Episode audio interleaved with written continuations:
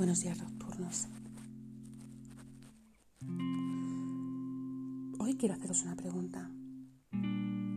¿Cuánto pesa eso que aún no has soltado? ¿Qué lejos podrías volar, andar, caminar si no lo llevaras contigo? Hay personas que viajan con una mochila llena de rencor, de conflictos, de palabras por decir, de cosas por sentir, de vidas por vivir. Y sinceramente, no hay mayor peso que lo que nunca hiciste.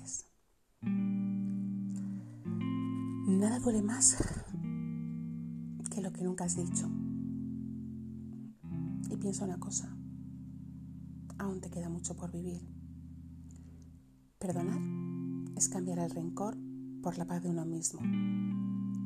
Cuando perdonas eres libre de la carga de no dejar algo dentro de ti que te carcome, que ya no está, que ya ha pasado y que solo vive dentro de ti.